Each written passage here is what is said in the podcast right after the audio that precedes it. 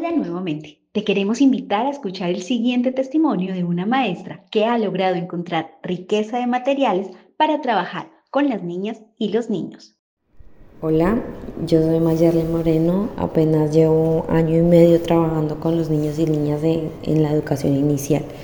Me invitaron a contarles mi historia acerca de los materiales que les ofrezco a los niños y a las niñas. Bueno, bueno, pues hasta me da pena recordar cómo pues yo era envidiosa con los materiales. Yo creo que uno de maestro cuando llega al aula siempre tiene su mueble de materiales, por lo menos en los lugares donde yo he trabajado, siempre lo he tenido con llave, pues para que no se pierdan o no se, no se perdieran o no se dañaran. Uno de maestro siempre guarda pues los materiales que va a usar, ya sea para trabajar con los niños, para hacer algo que necesite o para decorar el, el aula, bueno, para ambientar porque ya aprendí. En ese mueble se guardaban las, las tijeras, las pinturas, los tarros grandes de pintura, los pinceles, las hojas de colores, las blancas, todo de hecho. Recuerdo que en un colegio privado hasta los materiales que les pedíamos a los papás a principio de año los guardábamos ahí y los usábamos en clase pues, de arte y manualidades. Entonces ahí sacaba, por ejemplo, si íbamos a hacer algo con FOMI, les daba pues un pedacito a cada, cada niño, hasta pues yo elegía el color y, les pasaba las tijeras y el pegamento y ya ellos hacían su trabajo. Y así era con todo. Hasta la pintura pues se las daban en tapitas para que solo con el dedito de pintar les decía que hicieran el trabajo. Ay no, no les dejaba ni untarse pero luego después de, unos cursos y unos acompañamientos que nos hicieron empecé a cambiar muchas cosas.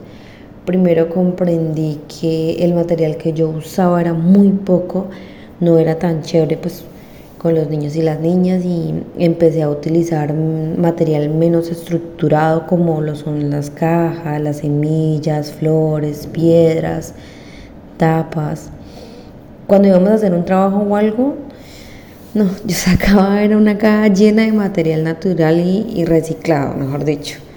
Ya no les decía cómo debían pintar o hacer su trabajo, sino que cada uno usaba el material pues según su imaginación. No se imaginan las creaciones tan bellas que ellos, que ellos hacían y, y ninguna se parecía a otra. Lo otro es que empecé a poner unos estantes y en ellos los materiales para que, para que los niños pues lo usaran, ya no solo en las clases de manualidades o arte, sino en todo momento, cuando lo necesitaran. También dejé la idea de que solo el material era para construir cosas, empecé a usarlo para, para que los niños exploraran. Por ejemplo, ponía diferentes objetos como pues, para reconocer texturas, digamos, arena para explorar, sentirla, la pintura ya ellos exploraban. Hasta un día hice una experiencia de pintar con los pies, con espuma, con rodillos, con escoba. Esa experiencia fue súper chévere. Les disponía semillas para, pues, para que las clasificaran, tapas de colores, las lanas y ellos hacían pues amarres. Les ponía serrín, cubetas de huevo, no para hacer trenes o muñecos como antes, sino para que ellos las le encontraran pues el uso.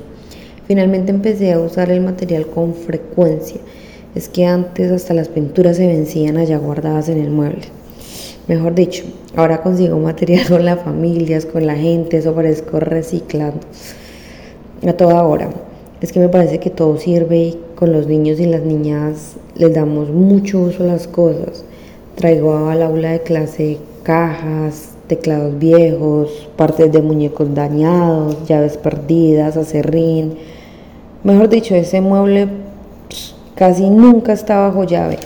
Y lo que allí pues tengo ya son cosas mías de mi trabajo como administrativo, o sea, los listados de asistencia, los formatos y eso.